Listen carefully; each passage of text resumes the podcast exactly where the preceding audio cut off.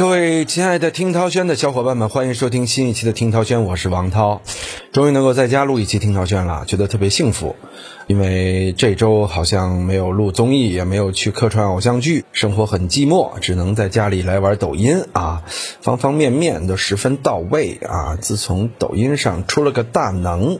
涛哥也不再自负了啊，因为这个大能啊，一个月涨粉五百万，现在已经是个七百五十多万的大 V。有一天呢，涛哥学了一下大能，一夜涨粉十万，这种说话方式特别招人喜欢。也许你还不知道大能是哪个尼姑哪个安，反正听我今天跟你把把这个历史旧账翻，你就知道我为什么说的这么欢。开玩笑，今天就是聊聊我在互联网上看到的一篇非常火的文章中提及的一个故事。作为这段时间在做抖音的我来说呢，是深有感触啊，所以觉得特别想聊一聊。我把这个文章的出处得说一下。这文章的标题啊，叫做“一个粉丝两百万的抖音账号从走红到消失只用了一百八十天”，也就是说，两百万左右的粉丝量，他一百八十天嘛，做了六个月，确实还不错。这个成绩呢，反正不错到什么程度呢？就比如说涛哥做了四个月啊，现在啊，就我录节目的时候，将近三百二十五万，可能节目更新的时候已经高了一点点了，希望能达到这个三百三十万。你看，做抖音的人都还比较在乎这个粉丝数。包括在评判这个抖音账号做的成不成功啊，也看在什么样的时间范围内做到什么样的粉丝量。我刚才说了，大能是一个月五百万这标签儿，涛哥我数学不好啊，四个月三百多万吧，那就这么定了。你再看账号的这个大 V 啊，是一百八十天，也就是说六个月左右吧，做到了二百万。作为一个素人来说，确实已经不错了。更难能可贵的是啊，他们是一家 MCN 机构。有人就想问啊，这个 MCN 机构是什么意思啊？说实话，我也不知道怎么拆解这个 MCN 这三个字儿啊。在我们足球世界，只有 MSN 什么之类的，MCN 好像也就在一六年的时候吧，突然这个概念冲入了我的世界。后来我大概知道啊，就是在某个垂直领域内形成一个这样所谓的账号联盟，账号之间又相互有互动，最后形成一个矩阵。这个 MCN 其实就是一个同类账号的矩阵，或者说不同类账号但是同一公司的账号矩阵。有的是，比如说我们体育行业几大类型的账号都在我手里，组成了 MCN。有的说，哎，你看生活类的、什么服务类的、电商类，我有各种门类的，这样形成一个 MCN。当然，它所谓的划分范畴不同，垂直深度不同，也决定了 MCN 的性质不同。大概是这样一个意思，比如说《大内密谈》，现在有听涛轩，有《大内密谈》，有枕边风这样的几档节目，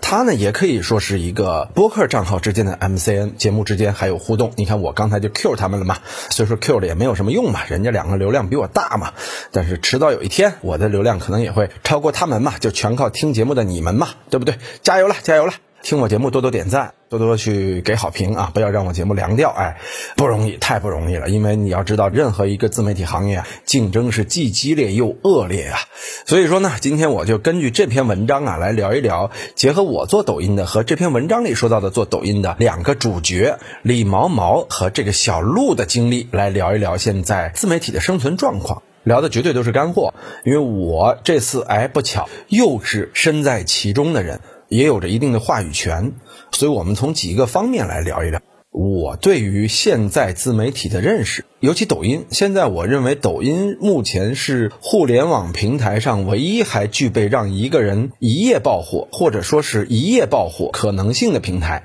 可能其他的就只能靠大综艺或者电视剧，比如说《乐队的夏天》第一季啊，第二季我们就不说了，象征都参加了。估计也火不了什么人了。还有像前一段时间《隐秘的角落》这样的电视剧，包括现在的《三十而已》。但是你看，即便像《隐秘的角落》《三十而已》，它火的人啊，也都是已经火了很久的了。《三十而已》里边林有有火了，但是相应的角色的演员好像一般吧，并没有那么火。所以说，现在影视剧啊，已经不如抖音带来的这种瞬间火起来的网红火了。比如说大能。你知道大能啊，这也是我哥们儿啊，本名赵贺，原来是珐琅这种制表工艺的改表工艺的继承人。所以说我也不大了解表，我从来不戴表，我也不是绿茶婊，对不对？但是呢，他在表这块的造诣很深。结果在做了大能说表的这样一个账号，原来叫大能玩表日记，做了账号之后，一个月涨粉五百万。你知道他到王府井之后什么样的待遇？从王府井下车走到王府井百货。大概是四五百米的距离，不停的拍照，拍不过来的照片他自己都特别纳闷儿。他那天在外滩做直播，直播过程就变成了他和粉丝的拍照过程，所以就火到这种程度，一夜爆火。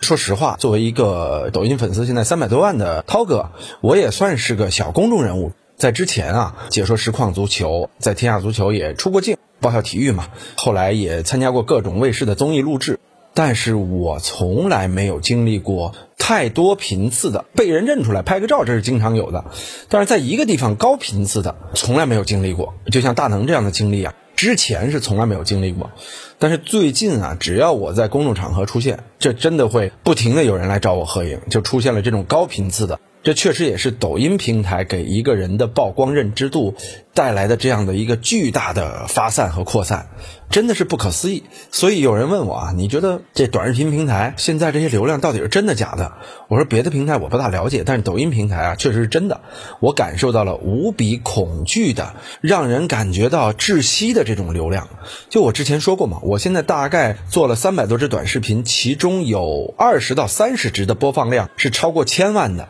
有四到五支的播放量是超过三千万的，有一支超过四千万了，非常恐怖的一个播放量。就我以前做的任何一类视频，什么网剧、网大、网综、卫视综艺，在播放量和点赞率以及评论数上，甚至连现在的十分之一到五十分之一可能都不到。差得太远了，所以短视频时代的流量红利实在是太可怕了。这就是为什么所有人都跟风来做短视频的原因。你看这个文章中的李毛毛和小鹿，就是这样的一个典型的。投身到短视频大潮中的这样的毕业生或者说是新人，这小鹿是什么样的人呢？以前在斗鱼做过主播，有一定的表演能力，有这样的，我没看是北漂还是沪漂啊，有这样的一个人设。这个李毛毛呢，就是一个编导，有一定的编导能力，有编剧的能力。然后呢，两个人在一家 MCN 公司里相遇了，最初也是被忽悠过去的。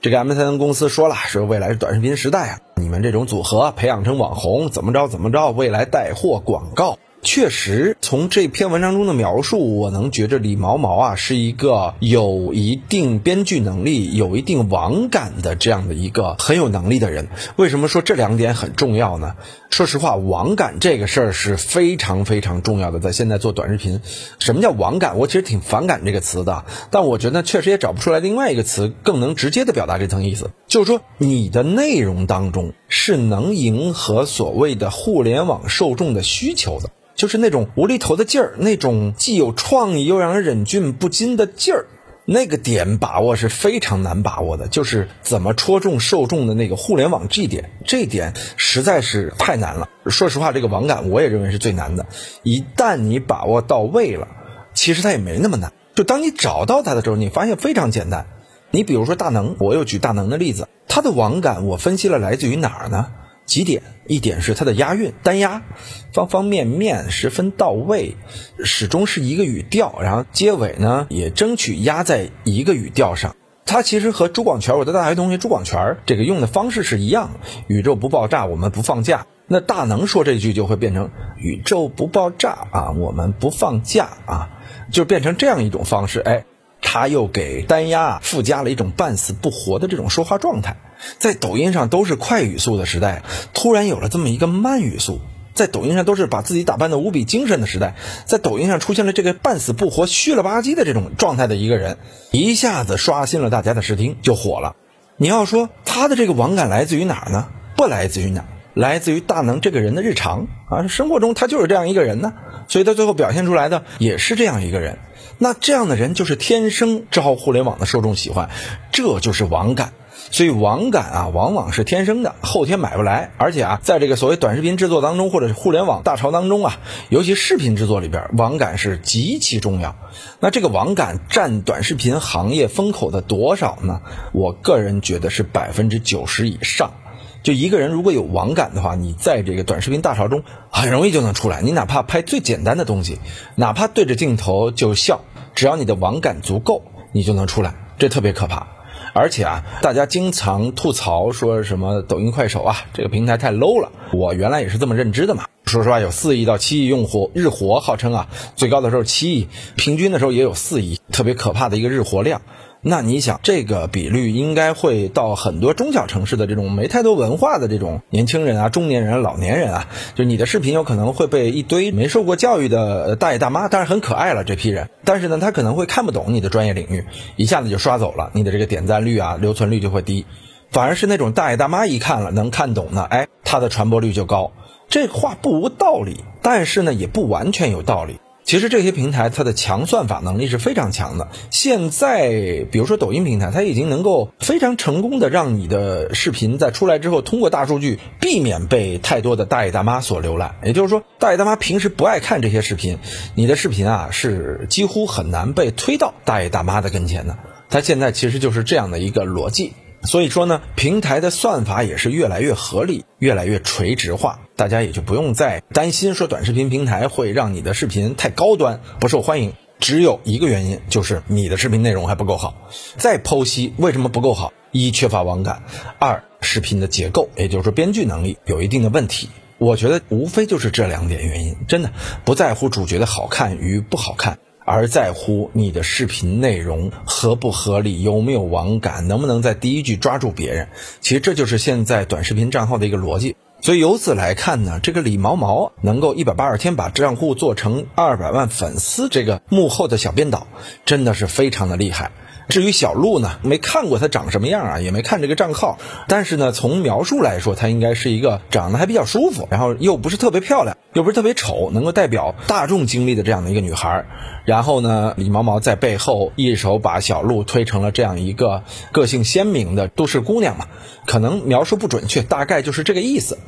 在这个小鹿的账号啊做成一点点成就的时候，也就差不多在接近百万粉丝的时候，他们就开始接广告。到过了百万粉丝之后啊。这个广告据说一个月达到了十五条啊，这非常可怕呀！涛哥一个月现在差不多也就是四五条广告，说实话没有十几条，就是达不到这个量，也可能是因为我定价还算比较高。至于定的多少，大家可以到抖音上直接星图里查我，我这里就不说了啊。可能是李毛毛的这个账号定的还比较低，他接单就会接的多。这里我也想说明几点，一点是抖音的账号确实在你做过十万粉丝以上，你就可以去。在星图里边，所谓的接收任务了，你就可以给自己定价，比如说两千块钱，别人找你发一条广告，支付你两千元，你这广告呢也不用保证它所谓的太大的流量，因为它有一个用户审核的机制，你把稿提交给用户，用户审核通过之后，然后你就提交视频，用户审核再通过就发布了。它也是层层审批嘛，用抖音的系统让这个用户审核在中间起到了很重要的作用，防止你在所谓的返工再打回，或者说用户不承认，因为他已经审稿通过了嘛。包括发布之前，用户也得审稿通过，它这个审核机制啊是非常智能化的。所以这个系统还是大大减少了广告主和视频制作者之间产生纠纷的这种可能性。我也很认同于全新的星图广告投放系统吧。这也是为什么很快李毛毛和小鹿的这个账号就能接到这么多的广告。基于这个李毛毛和小鹿的故事发生到这块儿啊，我想说几点。一点是啊，李毛毛在入公司的时候，这老板跟他说说，你要知道啊，现在啊，抖音账号啊，基本上都是靠 MCN 来推的，没有几个说是个人能做火的。这个呢，我其实目前来说，我是非常非常不认同的啊。我至少最近认识的几位，这个抖音最近一段时间比较火的，基本上都是个人在做，真的不是机构在推。机构在推呢，有有大号，有不少，但是往往。现在的抖音粉丝明眼人啊，都能看得出来，那个号被粉丝们称作是营销号。你里边的内容啊，基本上都是假的，都是设计出来的，跟个人无关。相反呢，现在抖音是一个个体成功率比较高的平台。就比如说我刚才提到的，像大能，还有我认识的几位啊，比如说新二，就是拿着这个 vodka 啊，天天 zippy，今天给大家带来一瓶小鸟 vodka，拜克嘞。什么无情哈拉哨，就是前一段时间特别流行的一个下酒令啊，我也不知道是什么意思，但是很火很火。新二他也是个人在运营，包括我有哥们叫羊肉哥啊，一天涨粉三百六十万，这也是个人在运营。最近还有一个特火的叫纯情阿伟。他是一个喜剧演员，他虽说有团队呢，但也不是 MCN 的这种大规模的公司化的。据我所知啊，包括之前有一个叫李如如的，应该是做影视配音的，他开始运营也是一个人，只是后来做大了呀，他需要找一些人帮他们做商务。但是大家呢，其实都没有加入 MCN 机构，包括像我的账号流量起来之后，过十万粉之后，就有大量的 MCN 机构在联络我，包括 Papi Tube 就 Papi 酱的那个，包括无忧。包括还有运营过什么毛毛姐，那是不是就是无忧？反正就是一堆这样的，包括某公司的官方也都来联系我，希望我能成为签约的网红。但是他们显然不大了解涛哥是做什么的啊！一是我自己就有公司，公司也做 MCN，呃，也有苗坤、杨丁丁、杜友友、骚客这样的一大批的体育行业内算是比较火的这个账号吧。所以说呢，我一是没办法，另外也是不大想跟这些账号合作，因为我个人认为啊，MCN 公司是很难真正意义上推火账号的。就好比我的账号也不是我的公司帮我推火的，最终呢，账号还是靠个人。这里不是夸大我个人的能力啊，而是说，即便是 MCN 公司在收这些人的时候。他最终这个人能否起来，也不是靠 MCN 公司在幕后的推，而是靠他们收来的这些人的本身。也就是说，其实你要是个能人，你被 MCN 公司收走了，起来了，你会误以为这是他们给你带来的，但其实啊，这跟他们关系不大，他们顶多起到一个督促的作用，给你压力。但是这个时候慢慢就会变成副作用，待会儿我们会讲啊。另外呢，MCN 公司的模式是签约大量的所谓有潜力网红。最后大面积淘汰，这文章中写的也对啊，就是你一两个月不行，你直接走人了。再多一点的，能够给你差不多十个月、一年这样的时间，了不起了。不行的话，走人，都是这样的一个逻辑。所以它是大海淘沙，淘着淘着淘着，最后能够出一颗金子。可能几千人里边出一个所谓的网红，几万人里边出一个所谓的头部网红。淘汰率是非常高的，而且说实话，头部网红最后出来之后啊，大量的其实跟 MCN 公司的直接关系啊不是太大，就是因为这些人真的是有潜力、有潜质，所以我还是认为目前的抖音和快手基本上还是一个非 MCN 的原理而成功的这样的一个平台。这大概的意思就是说，还是个人能力成功的一个平台，而不是靠幕后公司的推手。我们经常有时候说啊，这个是幕后有公司，那个是幕后有公司，这真的是幕后公司发现他们之后来签，然后最后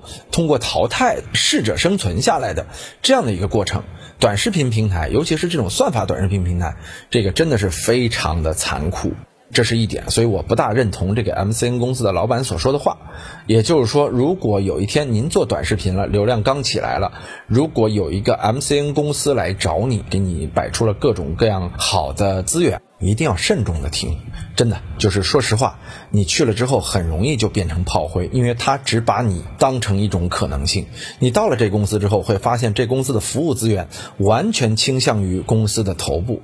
他肯定是都为他们服务，罗永浩啊，什么陈赫，对他不会来为你服务的，你永远会排在这些大腕们歇着了，没什么事儿了，然后再给你一点点资源，而且也不会为你配备特别强的团队。来了之后就是让你先自生自灭啊，不行就走。所以说这是大量 MCN 公司的这个现状。你像李毛毛和小鹿的这个公司啊，文章里写的，它还算是没有那么多网红的小 MCN 的公司啊，所以它的淘汰率就更高一些，因为它公司没有那么大成本嘛，养不起那么多网红，可能一个网红来了半个月不行，你就得走人，可能工资都结不完，它是这样的一种情况。但是李毛毛和小鹿呢，这个组合应该是非常优秀了，就能做到涨粉速度这么快。而且他提到的中间对于剧情的设计以及剧情涨粉时的那个心态，我做抖音是经过一模一样的一个心路历程，一模一样的感受。而且那段时间的感受是非常幸福的，就是当你没有任何功利心的时候，就是李毛毛和小鹿一开始合作啊。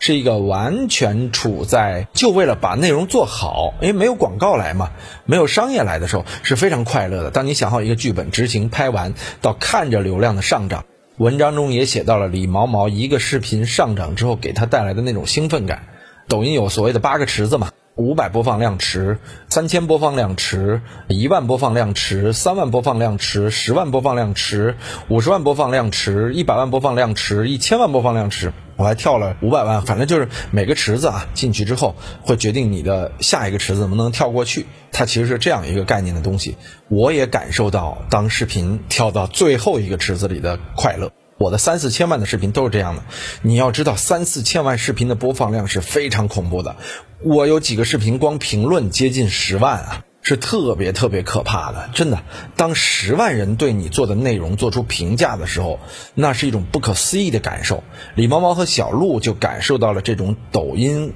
给他们带来的荣誉感。说实话，它也会同时给你带来一定的心魔。这个待会儿我们继续再讲。讲到这种荣誉感的体验，可能大家没有体验过的都无法真挚的感受到。就它虽说不是一夜爆红，但它却和一夜爆红，以及当你把一枚硬币放到苹果机里边，最后转出一万枚硬币的那种感受是一模一样的，真的是一模一样的，会让人上瘾。这里就是我想说的短视频平台它的魔力，它的算法。就让你觉得呀，你一旦赌中了他所谓的命门之后，他就能给你回报太多的东西了，不可思议，这个感受太牛了。所以这就是为什么抖音让很多人着魔的一个地方吧。我也意识到了，就是在我抖音差不多涨到二十万粉左右的时候，那会儿我就有点入魔的状态了。当时我更新了一条视频，但这条视频刚起来的流量非常之高，在它涨到差不多二十万流量的时候，突然间被限流了。我当时就特别生气，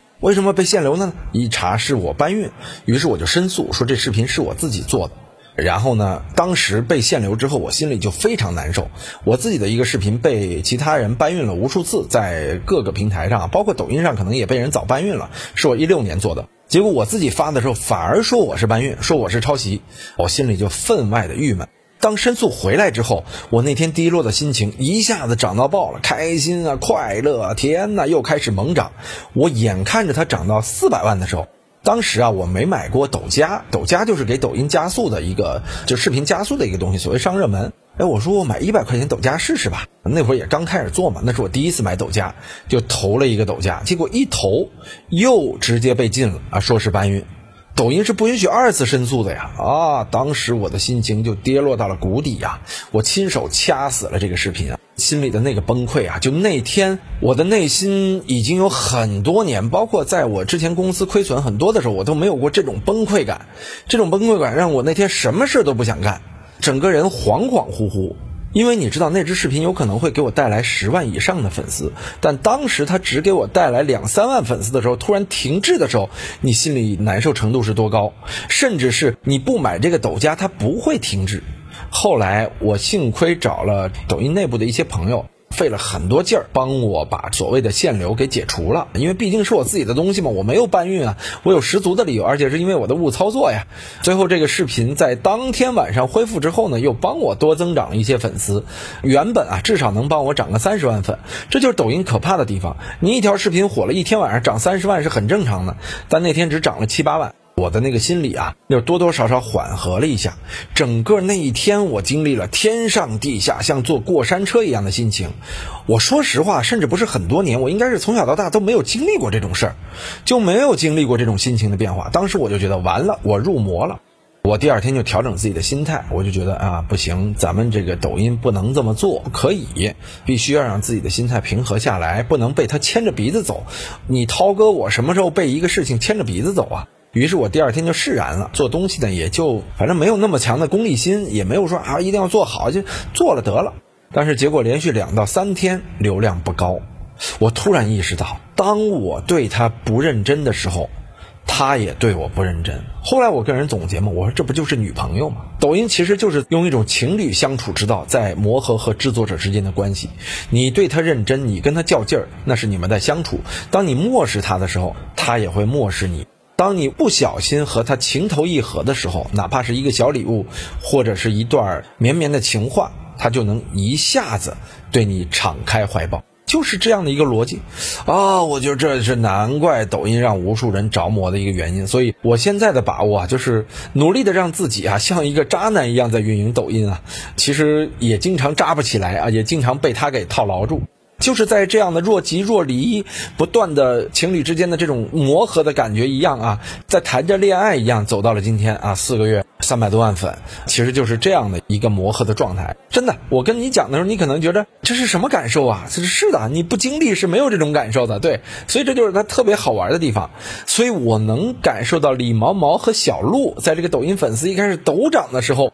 给他们带来的那种刺激感和那种成就感。哎呀，所以他这个一百八十天二百万粉啊，你想想半年啊，他经历了如何这般的过山车到谷底到起来到谷底。文中提到了几件事儿嘛，咱都经历过。一件是后来流量不起了，公司给到的压力。其实公司给到的压力啊，我个人觉得是职场的压力。但是我跟你说。抖音平台本身给到制作者的这种压力是更可怕的。我确实经历过一天涨粉三十万这样的辉煌经历，也有过一天涨粉两三千的这样的比较低迷的经历。我记得有一次粉丝真的是降到两三千的时候，我心里的那个郁闷，涨粉数啊，单天降到两三千的时候，真的是非常的沮丧。但确实这大大刺激了我下一步怎么涨起来。我印象中就是在我的粉丝掉到每天涨两三千之后的第二、第三天，我就成。成功的一天三十万，那真的是抖音深深的刺激了我，让我一下子去思考怎么才能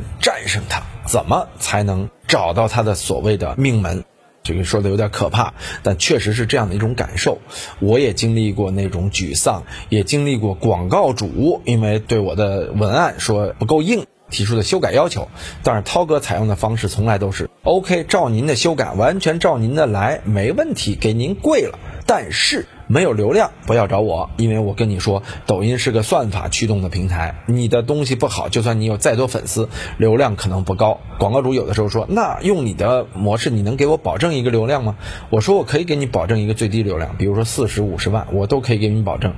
但是如果照你的方式来，我也可以给你保证十万不到。广告主有的时候就屈服了啊，也有那种混不吝的广告主啊，老子又拍钱了，十万不到就十万不到了，最后跟我预测的差不多啊，我有几条低的广告也是这样造成的，确实也伤粉，底下都会留言，涛哥又恰饭，涛哥又怎么怎么着，但是也无所谓，因为我更新的量极大，我一天三支视频，所以说呢，一个月更新差不多得有个九十支视频，那我九十支视频里边掐四到五次饭，用户感觉不出来，但是你看这个小鹿，它是一周三更。一个月也就差不多是十二到十三支视频吧。那您这个十二到十三支视频，一个月再掐十五次饭，那你想想，你平均每两支视频里边就得有一支。可能还不止，有可能三支视频里边两支是广告，所以导致他那段时间掉粉焦虑，而且广告主非常的扯淡，经历了这样一个难熬的过程，到最后公司的压迫，因为公司还有其他的大号嘛，以及同样创意被大号做，包括老板一直说挣钱就行，挣钱就行，他其实对于员工的这种存在感和个人的成长感吧，都会造成很大的压力，这就是最终离开的原因之一吧。当然，我相信这文章中写的具体原因一定不是最真。实或者最彻底的，因为有很多原因可能不能写，这也是 MCN 公司可能会比较郁闷的地方。有时候 MCN 公司会觉得啊，我投资源培养你们，给工资做出来的这个大号，最后你们网红说走就走，这是所有 MCN 公司在网红合作时候面对的难题。我也特别能理解。你说我是签了员工给你们钱，最后号做起来了，完了你们走了，我多郁闷。咱们换位思考啊，站在 MCN 公司方面是郁闷，站在个人方面也有十足的道理啊。你给我压力太大了，你老让我变现，我不想走这样的人生，我跟你解约了，怎么着？其实双方都有道理，所以我的意思是，最后商量出一个合理的解决方法就 OK 了。这确实是现在 MCN 公司和网红之间存在着很大的问题，所以 MCN 公司如果和网红协作好了，双方共同上进，都互相给时间和空间的话，一定是能做好的。你比如像灵爷啊，像有几个大的这种策划好的号啊，确实都是协作非常快乐的。当然，快乐有一点啊，就是一运气得好，那账号不断得涨，客户一直是相对满意的，大面积的满意，那其实开心了，大家就合作的自然。顺风顺水，一旦出现波折，账号涨得不快，客户不开心了，广告和普通的节奏没把握好，就典型这个文章中说的嘛，这两者之间就会产生一些偏差。确实，这是实实在在的大量 MCN 公司当中存在的问题。刚才我聊了很多关于抖音、快手做短视频给大家带来的红利和好处，和一夜爆红的那种感受啊。但，我说的是视频一夜爆红的那种感受，呃，瞬间涨粉的那种刺激感，其实类似于我说的像进了澳门和菲律宾的赌场的那种感觉一样嘛。这个体会真的是非常非常的刺激，它不是缓慢，它是迅速的。这都是可能我讲的是短视频给大家带来的红利和这种刺激感觉。那接下来我其实想讲一讲短视频平台给大家带来的一些负面的影响。这是我一开始为什么反感短视频平台的一个原因。这个文章中确实也提出了，说李毛毛在离职之后啊，他终于可以看看长电影《小偷家族》了，和一些小说和一些比如说静下来能听的音乐。这确实是一个很严重的问题，就是我做短视频四个月了嘛，这四个月来，我说实话，除了在健身的时候可以看完整的美剧和电影之外，我错过了大量的片子。我原来的阅片数是一天两部到三部电影，两集美剧，非常高的一个阅片数啊。呃，尤其疫情期间啊，一天可能有时候四部电影、五部电影都是有可能的。看书呢，差不多，我确实在三十岁之后看书越来越少了，一年可能三四本儿也就。我现在说实话，这半年大半年了，疫情之后到现在一本书没看，就是没有时间来看书，因为看书这个节奏对我来说太慢，这是非常严重的一个缺失。真的，做短视频会让你失去慢节奏的生活。我有给自己目标，就什么时候让我自己回到慢节奏的生活呢？我其实是想到，有可能我会经历两到三年才能回到这个慢节奏的生活，因为大家知道，明年是欧洲杯、奥运会，后年是世界杯。我其实目标就是在欧洲杯之前能够把粉丝做过五百万，因为我现在已经是三百二十万了嘛，做了四个月，我再做四个月的话，差不多五百万左右吧。再做四个月，十二月，明年之前我能实现五百万吧。然后呢，到欧洲杯之前，欧洲杯是六月、七月，可能五百万再加点儿，就是能够做成一个相对来说比较大的号，这是我的一个目标。其实也是为了我自己的公司在欧洲杯到奥运会到之后实现更多的公司层面的商务内容嘛，把我自己做知名了，也在自己的公司的 MCN 账号里边把这个矩阵建起来，这是我的一个目标。其实为了工作，我可能必须得舍弃掉，比如说对于电影的大量涉猎，对于书籍的大量涉猎。当然，我不怎么听音乐，我听的音乐基本上都是电影音乐，都是基本上在选片子的配乐的时候来听，去静下去听一个电影的音乐，从头听到尾，比如十四首、十六首或二十首都有，各种电影的原创音乐是不同的。比如汉斯季默，他从来都是又长又丰富。其他人可能有短平快的，有各种各样的不同的类型的东西，我可能会更爱听这样。一旦有人在里边唱，我有时候就嫌烦，因为我配解说词的时候不好配。开玩笑啊，就是两个人声打架嘛，就是你这边还唱着，你这边还要解说着，这比例怎么调？这确实是做片子的时候经常遇到的一个问题啊。所以说，对于我来说，现在就大大减少了这种猎取长视频和有深度文化的东西。所以有的时候我会不建议年轻人来做这个，我还是建议年轻人啊，先积累积累啊，再来做短视频这块。当然，如果您天才。又能看长书、长电影、听长音乐，又能做短视频，OK，可以。或者您天才，在短视频领域直接一下子火了啊，那你可以直接进入到商务层面了。那你不看书、不阅读也可以，文化天才是吧？这都是 OK 的。文化艺术一定是因人而异，但是它有一个大体的规律啊，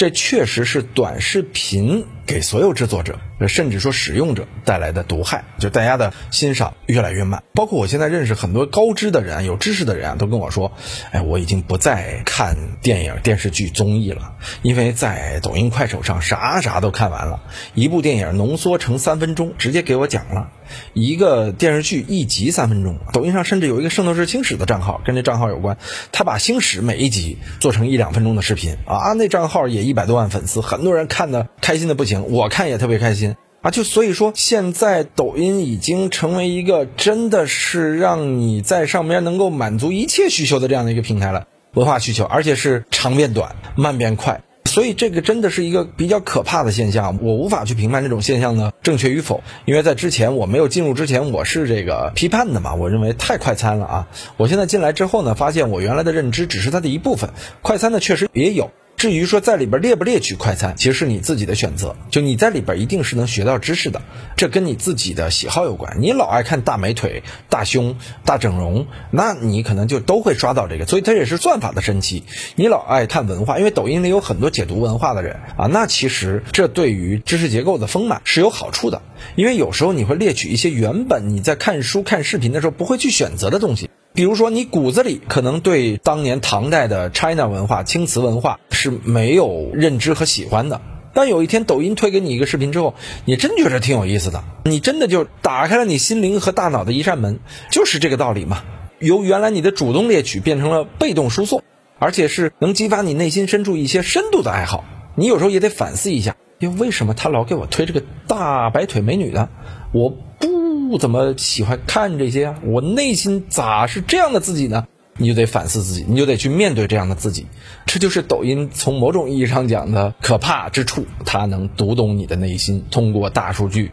这也是为什么它能带着一系列自媒体人成功。当然，它也让你可能越来越浮躁。就可能最后会遵从于内心深处那些有点点小邪恶的东西啊，真的是比较可怕。我现在老劝象征他们去做抖音嘛，但是这个胖子比较懒，或者本身的工作也比较忙啊，一直没有来。但是我还是建议，如果大家有短视频能力、有传媒基础、有网感，可以来做做抖音。这个世界不一样。今天讲到这里，确实我们讲了一个很大的自媒体生态嘛。由这篇热门文章，我也讲了很多，我认为是干货啊，真的是我的真实体验。其实关于抖音，我还有很多体验。以后如果您想听，我们还可以慢慢讲。最后呢，我们想讲一讲关于目前的几大平台的现状以及数据造假的现状。我个人经常说，公众微信和微博其实已经死了，死于什么呢？就是死于大量的造假。我们现在看的微博数据大量是不真实的，曾经出现过某偶像巨星，是不是达到过十几亿次的转发？也就是说，每个中国人都转发过他的东西，这个几十亿次的评价，也就每个中国人至少评价过三四次他的东西，最后买量买过了，导致了巨大的丑闻。也有某什么在微博上直播带货的大微博主，最后说是几千同时在线，几千万的浏览量，最后卖货零，非常可怕的刷单。这个其实也是目前其他几大平台的问题，因为我自己也在运营微博嘛。我微博最开心的时候，其实是我有四五十万粉丝的时候，那时候经常每条微博四五百以上留言，甚至一千多留言，非常开心啊！一段文字就能有那么多人来讨论、来评价，甚至夸你的、骂你的，什么样的都有。但是在过了一百万粉丝之后，粉丝数涨得就特别快，蹭蹭的往上涨。但是呢，留言数越来越少，到过了三百万粉丝的时候，突然告诉你要让你粉丝都看见，得跟你收钱了，我才知道为什么微博在那个时间突然间让我涨粉那么快，可能根本都是僵尸粉。后来我知道他们的商业逻辑就是告诉你，粉丝越多，让他们看到的成本越高，你得买粉条，买什么热门，啊，我当时就疯了，我不想买呀，对吧？没办法，所以我后来对微博也逐渐失去了兴趣。一段时间，我微博的流量也蛮低的，现在也不高，一条高的时候也有几千的留言啊，低的时候大概都是二三十条、四五十条，甚至也有十几条的。我现在微博四百七十万粉丝，这哪像一个四百七十万粉丝大 V 道的留言和评论水准啊？所以里边水分是大的，但我从来没买过粉丝啊，我不是一个造假的人，我也可以告诉你，我这粉丝里确实有水分，但那真是微博自己它的系统增加的。我至今都不知道我到底有多少粉丝，我非常郁闷。水分到底有多大，我也非常郁闷。但是抖音上的粉丝，那个个是真的。你最后看到的评论、点赞以及你直播间的那种互动程度啊，真的是非常可怕的。这就是我在上了抖音之后，就更加的认定微博已死。这可能会得罪我新浪微博的朋友啊，但没有关系，得罪就得罪了。可能他们也快离职了，因为互联网平台变动很多。同时呢，公众微信一直是我认知的一个大骗局啊。就是公众微信平台这种封闭的账号平台啊，它本身就是一个很模糊的数据啊。大家也知道，当年微信在严查公众微信数据的时候，把很多数据打了一千倍、一百倍下去啊。很多裸奔的账号，说什么十万加的日活、十万加的阅读量，突然变成了多一点的五六万加，少的几百加，特别可怕。原来他每天都是买来的流量，其实现在微信上还是大量的这样的，而且微信的不鲜活、封闭性以及胡扯八道，再加上像某萌那种心灵鸡汤的东西，慢慢被有识之士或者说是逐渐开放的人民智慧所意识到啊，原来这些都是有毒的，慢慢一个一个倒掉。其实微信平台基本上已经完蛋了。就是我觉得公众微信未来也会在两到三年，首先从商家这儿失去阵地，因为现在说实话，微博和微信还是有商业惯性。就是说，在 f A 公司的认知平台里面呢，微博、微信还是他们广告主支付的一个主要的平台，就认证也是通过这个体系。但抖音确实在取代它。从二零一八年的双微一抖开始，现在逐渐变成是一抖双微，把抖音放在前面，现在逐渐变成一抖一块一币双微。你看这个双微已经排后边了，一抖一块一币是啥意思呢？抖音、快手、B 站。所以说，真的时代在改变，假的东西逐渐也在沉底，甚至到最后消亡。所以奉劝这些自媒体不要造假。我再跟大家讲讲两个在微博上怎么成大号的这种方法啊，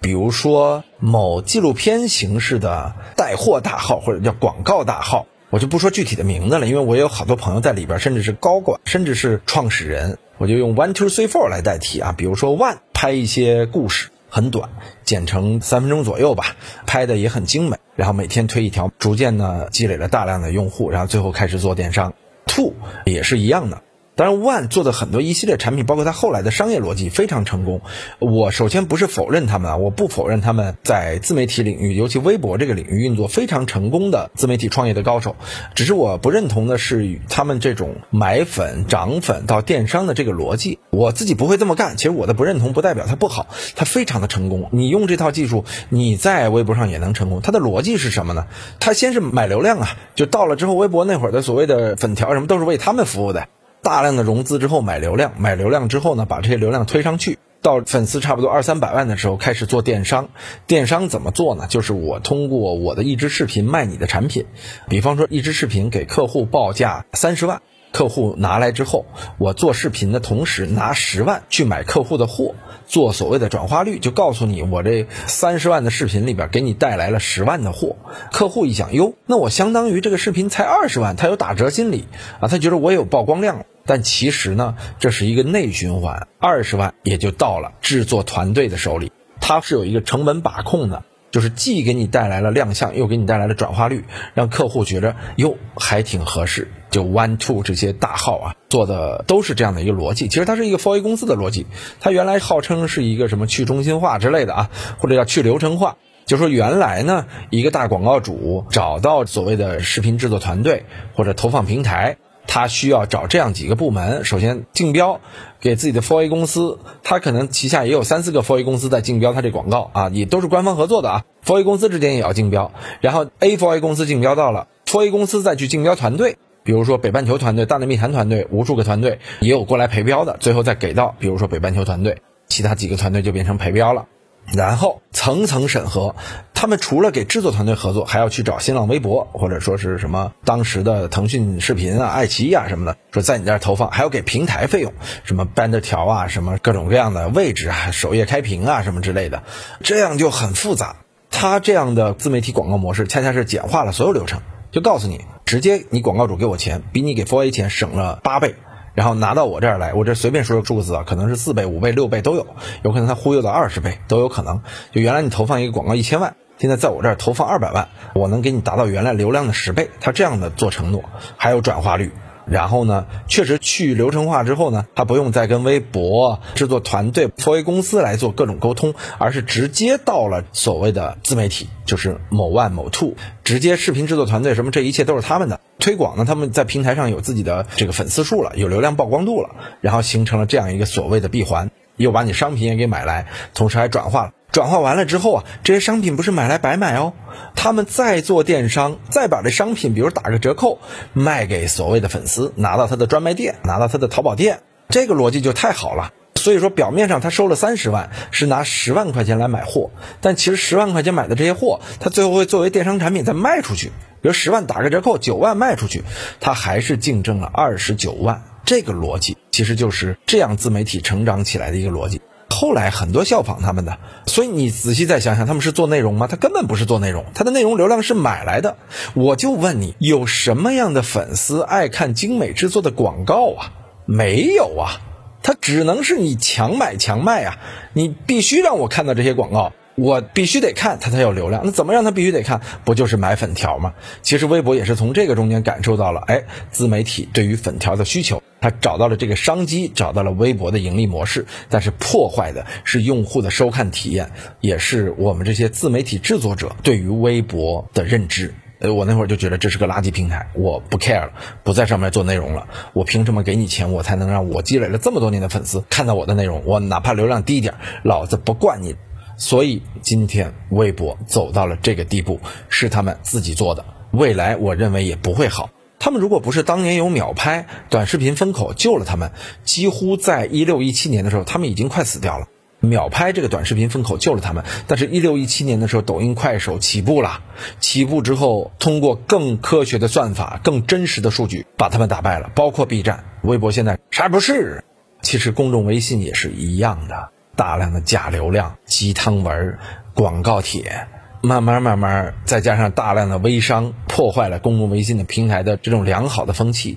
最后就完了。公众微信本来应该是一个学术的，包括早期的陈令峰啊这些，是很深度、很学术的小众平台，到最后就变成了拿流量来计成败的这样的一个平台，这就特别可怕。垂直平台不应该是拿流量来衡量的。而是应该拿内容，但是说实话，他们获取内容的方法，尤其微信封闭这种获取内容的方法，就非常的卑劣，非常的原始化，包括建微信群啊，像传销一样的口口相传啊，非常的扯淡。我一直是认为公众微信是个伪命题，这就是腾讯公司利用微信做的宣传好，但是我始终觉得它不是真正的媒体，而且难辨真假，大量的假消息在公众微信里边传，就咱爸妈那些家庭群发的那些啊。当时我就看这么玩啊，必死啊！动不动流量最高的就是央视都说了吃这个会死，央视都说了孩子这样会挂，这是什么样的一个传播方式、传播风气啊？骗子呀！这两双微在变成骗子媒体之后，我觉得基本上就宣告了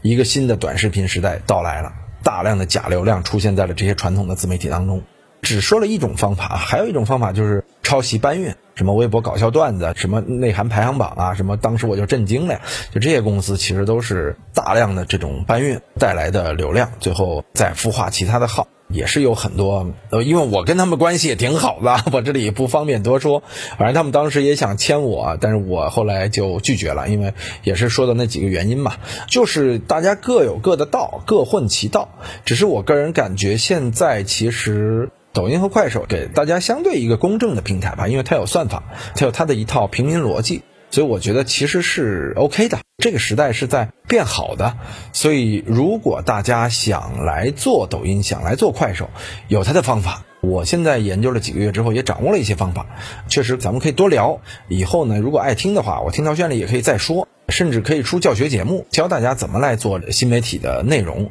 原来我是教不了的，就像那种 one two 这种玩法，就我刚才说的微博这种玩法，我也懂，我也可以告诉你，我刚才不就告诉你了吗？但说出来我就觉得恶心，居然教大家这种方法，我就觉得不开心啊，不开心。我还得教你们点儿从内容出发的方法。所以说，如果按照抖音和快手逻辑啊，我还是能够告诉大家一些小窍门、小贴士。所以今天聊的东西比较学术啊，可能您听着觉得没意思。但是如果说你要想在自媒体行业里边有点儿小成绩，其实可以听一听，可以做做借鉴。反正我在刚做抖音的时候，如果听到这么一篇，我会很感兴趣，也想自己将来做成之后回来喷他，喷现在我自己说的这些啊。因为每个人的经验是不一样的，我说的未必也都对，但确实这是我的真实的经历和体验，跟您分享。听涛轩，哎，又是一期。真的是满满的，对我来说干货，希望你喜欢。我们下期再见。